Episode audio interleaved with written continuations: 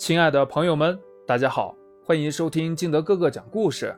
今天我们继续来讲《豆豆学习记》第四章，跟着指针一起跑。今天是谁惹我们家宝贝生气啦？这小脸儿呀，都皱成小麻花了。豆妈一边开着车，一边笑问道：“妈妈，嗯，今天老师提问问题。”我没有回答出来，小雪他们都笑话我。豆豆把今天学校发生的事儿说了一遍。儿子，别灰心，不就是一个时间表吗？今天回家，妈妈陪你一起练习，一定让你学会。豆妈鼓励道。回到家后，豆妈还没来得及收拾东西，便被豆豆拉着学时间表。豆妈拿过来家里的钟表，指着食物对豆豆说：“儿子，你要记住，一小时是六十分钟，一分钟是六十秒。这短针走一个大格是一小时，这长针走一个大格是五分钟。长针走了几个大格，就把这几个五呀加在一起，明白了吗？咱们来试着读一下吧。”于是呀，豆妈和豆豆一次次的转动指针进行认知，这付出呀没有白费。豆豆终于把时间表这一关给克服了。再看到练习册上的时间表，豆豆一眼就能读出数来。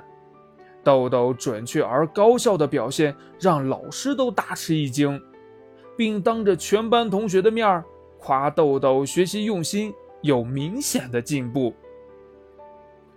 识读钟表是一二年级小学生的必修课程，但在换算时分秒时，孩子呀容易混淆，很多孩子都遇到了这样的问题。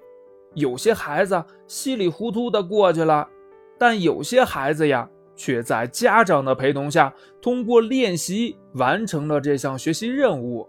因此。作为家长，要帮助孩子多练习，及时解决孩子学习中的难题。一，数学源自生活，在生活中运用数学学习数学，会使抽象的数学具体化、简单化、趣味化，让孩子在生活中学习数学，可以加深他对数学的理解和运用，这对学好数学是百利。而无一害的。二，在认识钟表的过程中，由于孩子用惯了十进制，一下子转换思维可能会转不过这个弯儿，机械的在钟表前指认，怎么也不会记住的。这就要我们家长呀，在平时的生活中让孩子多识读时间，外出时也可以让孩子做一些时间规划，让孩子。把钟表牢牢地刻进脑子里。好了，你学会认钟表了吗？今天的故事就到这里，我们明天见，拜拜。